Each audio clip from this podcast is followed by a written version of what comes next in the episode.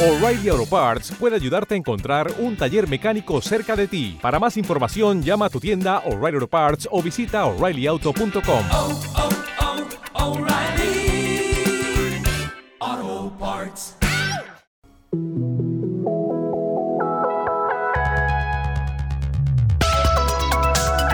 RCN Digital. Con Andrea Cardona, La Copelo, Javier Estamato y Carlos Sarria.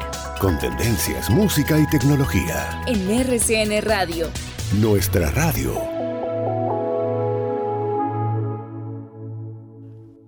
Señoras y señores, esta es una semana triste para los taxis autónomos que se mueven por la ciudad de San Francisco en los ¿Por Estados qué? Unidos. ¿Qué pasó? Ay, André, resulta que la Autoridad de Transporte en el estado de California le retiró el permiso de operaciones a la empresa Cruise, que trabaja bajo el paraguas de General Motors. Resulta que Cruise, o mejor sus taxis autónomos, han dejado una estela de dudas por cuenta de numerosos incidentes, particularmente uno que dejó a una mujer en el suelo cuando uno de esos carros la atropelló en el centro de San Francisco, provocándole heridas muy graves. Y el asunto va más allá, porque parece, según señalan allá, que información, o mejor, algunos videos grabados por cámaras ubicadas en la zona del accidente fueron ocultados por la gente de Cruz para evitar más rollos y problemas. Esto sumado a otros incidentes que han sucedido, por fortuna no tan graves, llevaron, como les decía, a que Cruz se quedara sin permiso. ¿Quién sabe hasta cuándo? Mientras tanto, los taxis autónomos de Waymo, la competencia, propiedad de Alphabet, seguirán moviéndose orgullosos por San Francisco. Señoras y señores, bienvenidos. Esto es RCN Digital.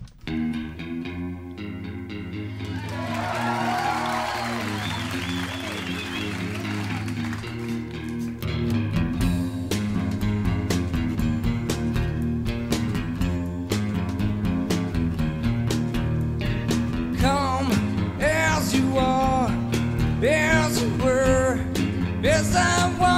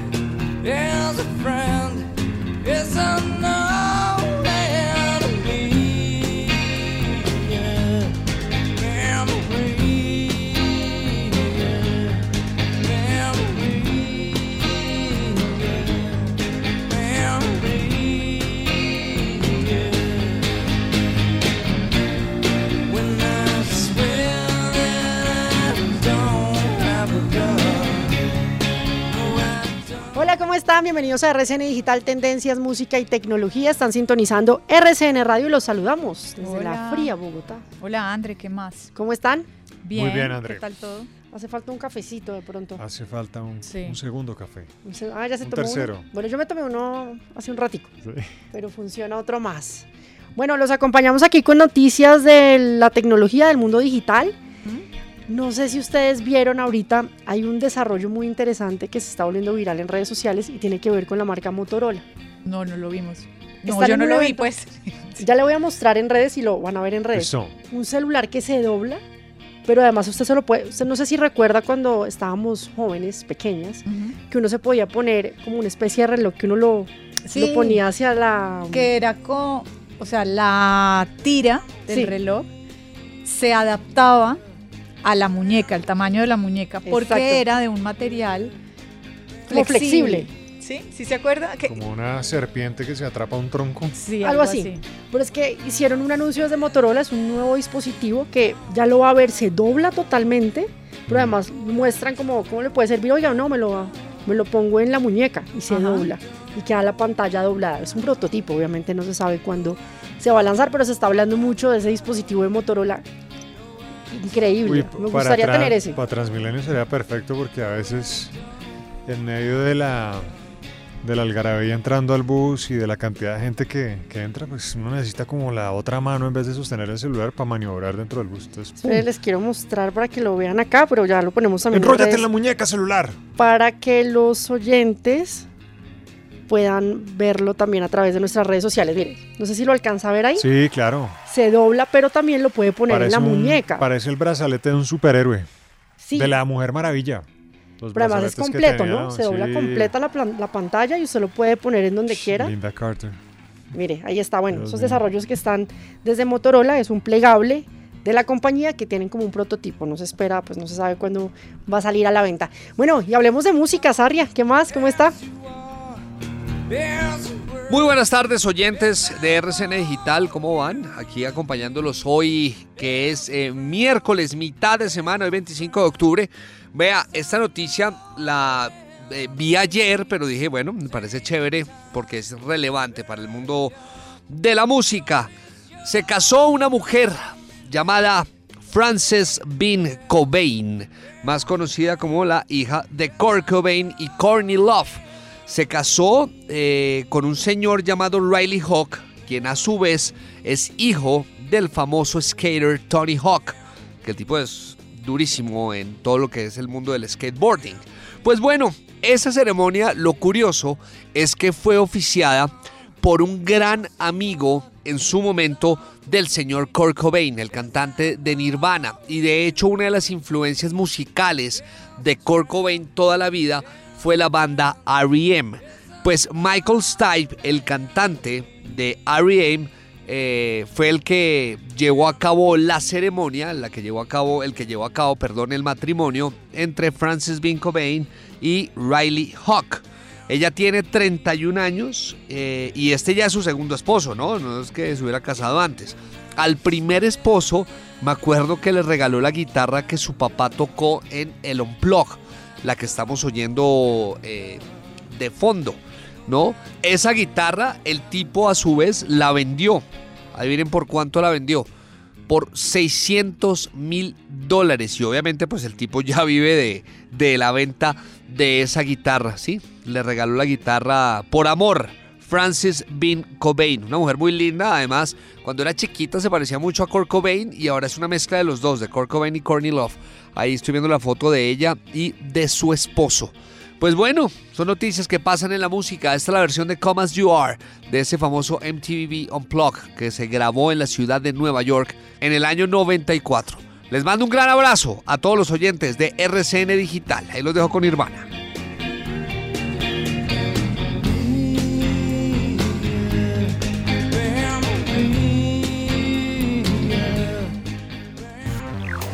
Top Tech, Hiperdata.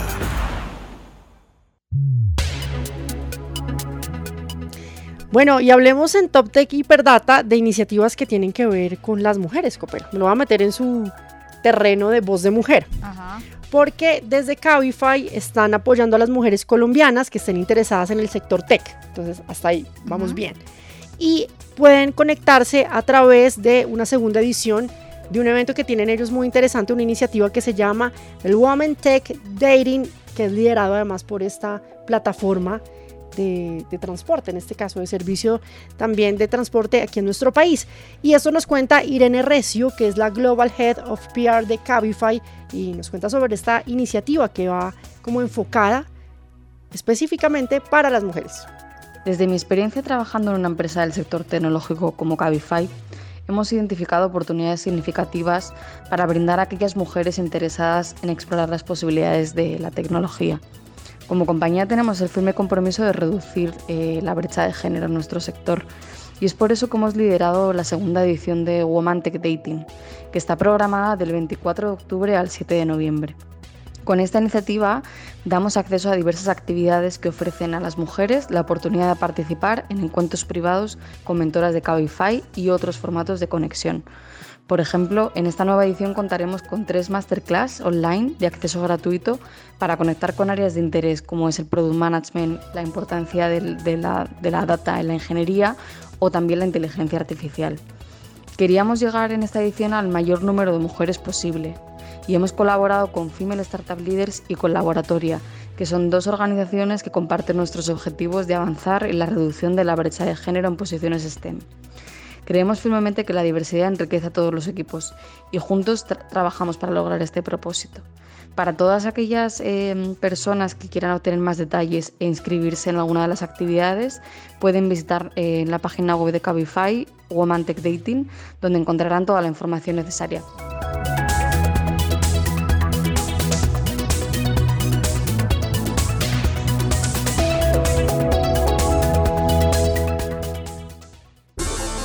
La Copelo en el espacio. En RCN Digital. Bueno, Copelito, hoy nos va a hablar de China. Buena China. Buena China. Uy. Una, una pregunta. Sí. ¿Qué, o bueno, cuál sería la edad para viajar al espacio ideal para ustedes? O sea, la edad que debería tener un astronauta para que sea embarcado en una misión al espacio. ¿Qué creen ustedes? Caramba.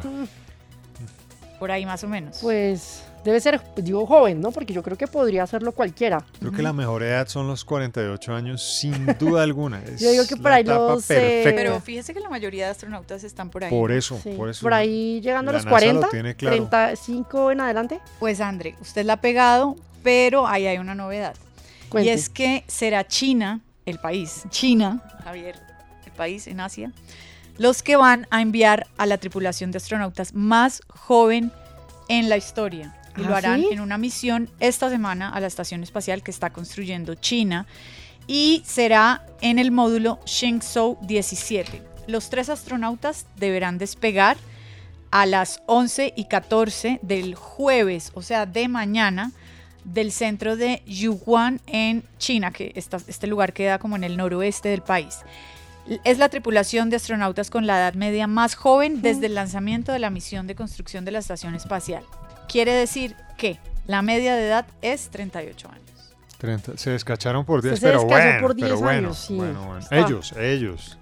sigue Ellos- siendo y la... ellos, los jóvenes, sangre nueva, serán los encargados de aterrizar, bueno, no sé si se puede decir aterrizar, de llegar a la Tiangong, que será la joya de la corona del programa aeroespacial de China, que pretende de alguna manera competir con la Estación Espacial Internacional, que es de Estados Unidos y tiene un módulo ruso ahí muy cerca. En este caso serán los chinos los dueños de Tiangong, de esta Estación Espacial Internacional y que además también han tenido otras novedades y han abierto el camino porque ellos son los primeros en conseguir, Andre, el aterrizaje de robots de exploración, no solamente en Marte, sino también en la Luna. Y de hecho, China es el tercer país en poner seres humanos en órbita. Así que recuerden, como dato coctelero, la tripulación joven, más joven que ha llegado al espacio, la enviará China mañana. Buena China. Pero siempre es en noticia, ¿no? Bueno, Sí, sí, sí, sí, sí. Ellos están a la vanguardia. bueno, vamos a estar pendientes entonces, Copelo.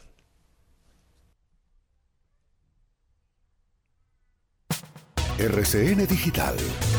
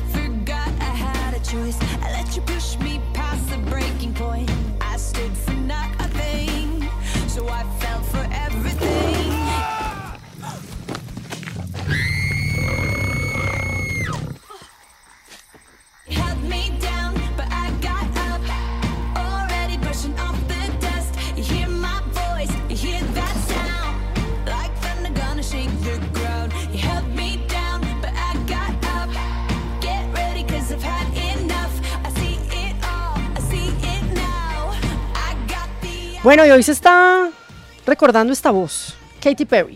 Katy Está Perry. cumpliendo años. ¿Cuántos? Es del 84, o sea que es modelo 39. 39 añitos está cumpliendo esta artista. Yo no sabía cuál era el nombre completo de ella. Es Catherine Elizabeth Hudson. En el mundo de la música, más conocida como Katy Perry. Se está hablando de ella a través de las redes sociales y hoy la están recordando con las canciones eh, más importantes del artista. Esta es una de las más importantes, Raúl, que es una de las Buena que... canción. Sí, además el video, ¿usted ha visto el video? No lo que está recuerdo. como en una selva, que salen muchos animales. Sí, ya, ya, ya, sí. bueno, le gusta mucho a los niños, incluso también. Bueno, hoy está cumpliendo 39 años y con esto hablemos también de eventos que tienen que ver con el mundo de la tecnología y con el e-commerce. A propósito que hace, bueno, en estos días estuvimos con lo- la jornada de Hot Sale, muchos descuentos, incluso creció muchísimo la venta a través de plataformas digitales y pues muchos aprovechan para comprar los regalos, para de pronto renovar algún electrodoméstico y se incrementó mucho la compra de, bueno, de tecnología que siempre se mantiene, la compra de zapatos es una novedad también porque a veces es más barato en entornos digitales que en las tiendas físicas Claro. también los están comprando a través de estos e-commerce y bueno, ha crecido mucho en nuestro país.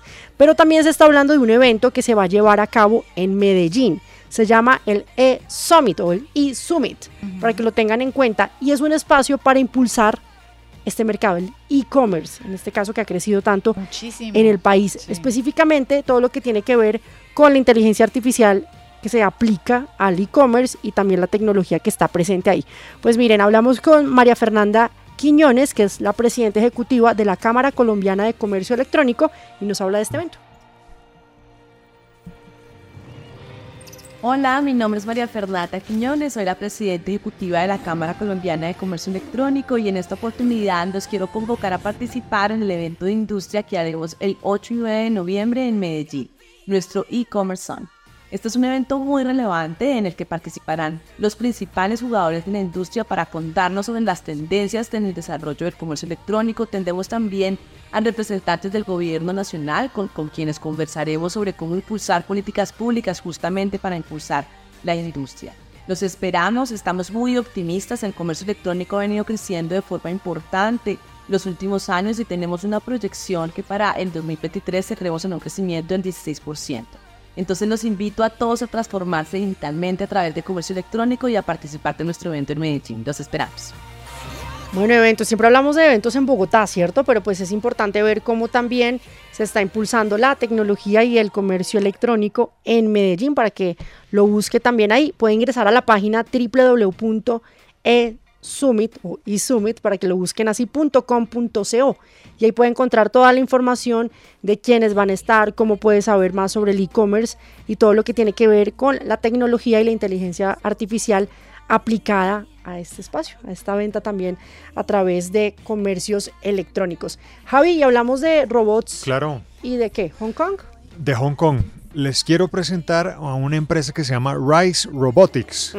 Rice Robotics. Eh, para que la busquen en internet y se den cuenta o le echen un vistazo a los eh, robots simpáticos que están eh, diseñando, construyendo y que tienen ya en funcionamiento en Hong Kong y sobre todo en eh, Japón, es su principal mercado, más allá de las fronteras donde tiene sede esta empresa. Entonces, son robots del tamaño de una nevera pequeña, para que se hagan una idea, blanquitos, propulsados por inteligencia artificial.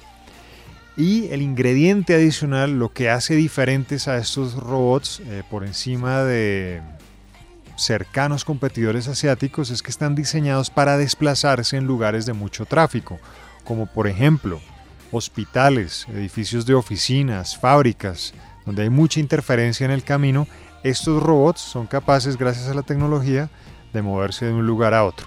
Entonces les va muy bien en Hong Kong y por supuesto en Japón, pero son noticias esta semana porque eh, un rascacielos de Hong Kong que se llama el CITIC Tower, construido en 1997, 33 pisos, 126 metros, está estrenando una flota de estos robots. Cada robot vale más de 10 mil dólares. Para que se hagan una idea de lo que vale cada una de estas neveritas. ¿Y para qué han desplegado esa flota de robots? Son capaces de llevar información de un lugar a otro se conectan con el sistema de seguridad o con el sistema digital de administración del edificio. Es decir, el robot está al tanto de todo lo que está ocurriendo en cada uno de los pisos o en la estructura entera del edificio. Sirve para llevar paquetes de un lugar a otro y, más importante aún para algunos eh, residentes o trabajadores del edificio, para labores de desinfección.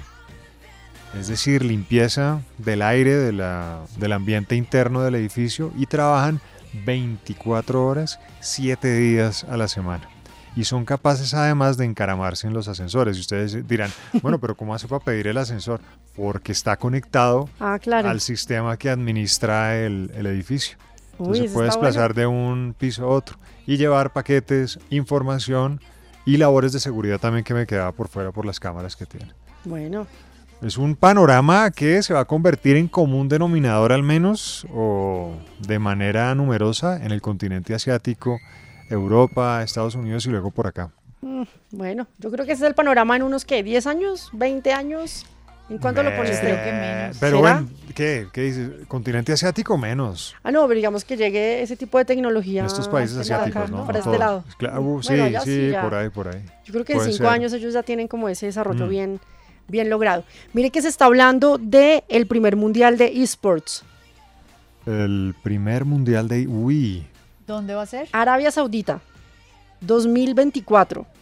Y es que se estaba hablando en redes sociales como el príncipe heredero de Arabia, que es Mohammed bin Salam, hizo el anuncio de este primer evento que se va a celebrar el próximo verano, pues para el 2024. ¿Qué van a tener ahí? Un premio acumulado de 10 millones de dólares y la idea es poder como em, potenciar o respaldar el- todo lo que tiene que ver con el mercado de videojuegos, Copel. Desde los tradicionales hasta los más nuevos, deportes electrónicos globales, todo lo que tiene que ver con plataformas y videoconsolas, en este caso, van a ser parte de estas nuevas, nuevas competencias. Yo creo que ya esto es un hecho y tenían que abrir un espacio directamente para los gamers y que están enfocados a los esports, ¿no? Y que puedan usar las diferentes plataformas para competir. Lo que van a hacer es, entonces, montan este evento que se lleva a cabo el próximo año, el premio en efectivo que les digo que es de 10 millones de dólares, y además de eso, pues pueden hacer las competencias, hay estrategias tanto em, directamente en Arabia Saudita como cada uno de los equipos en sus países empiezan a aplicar para ver si pueden llegar a ese mundial de robótica, porque bien. claro, uno habla del mundial de fútbol y uno ya sabe cómo es las eliminatorias, ¿no? Entonces, los países, dependiendo en dónde están, si es en América Latina, lo que sea, pues hacen como el torneo ya interno y van escogiendo cuáles son los países que van al mundial. Pues así tienen que hacerlo para los esports, para ver quiénes son los representantes de los diferentes países, cómo pueden lograr estar en este evento que se lleva a cabo el próximo año y así pues hacer parte de la Copa, de la Copa Mundial de Esports. Interesante, yo creo que ahí está, además no solamente es el reconocimiento que tienen como este premio mayor, sino todo lo que pueden aportar las marcas que fabrican o crean videojuegos que son dirigidos para los esports. Entonces es un nuevo panorama que Y tienen un ahí. gancho para, para los jóvenes que se sienten atraídos hacia estos Se campos de la dedicar. tecnología. Claro. Pues mire, lo hemos hablado, como Sí. la, en la película Gran Turismo, no sé si se Mm. la vieron. La No. historia básicamente de, una, de un joven que le encantan los videojuegos, está en todo el tema de Fórmula 1, de manejo de carros, en un videojuego y termina participando en una competencia real. Entonces, eso traslado del, del eSports a la vida real, por eso pues ahora también van a tener su propia competencia o el Mundial de eSports que se lleva a cabo el próximo año en Arabia Saudita. Allá estaremos. ¿Sí quiere ir? Claro. ¿Me lleva? Obvio. Pero vamos allá. Y con esto nos despedimos, Copelo, se nos acabó el tiempo por hoy. Pero André, nos pueden oír mientras tanto en nuestras redes, que son X, en X, arroba RCN Digital, en Instagram, arroba RCN Raya al Piso Digital, y también nos pueden oír a la hora que quieran, desde donde quieran, en Spreaker, Spotify, en Apple Podcast, estamos en, en Spreaker, ya lo dije, en Google Sí, Podcast, Google Pa- Podcast, y en- bien. Y en RCN Mundo, por supuesto, y nos encuentran allí como... Bueno, nos encuentran como RCN Digital. Nos vamos, ustedes continúen con toda la programación de RCN Radio. Un abrazo.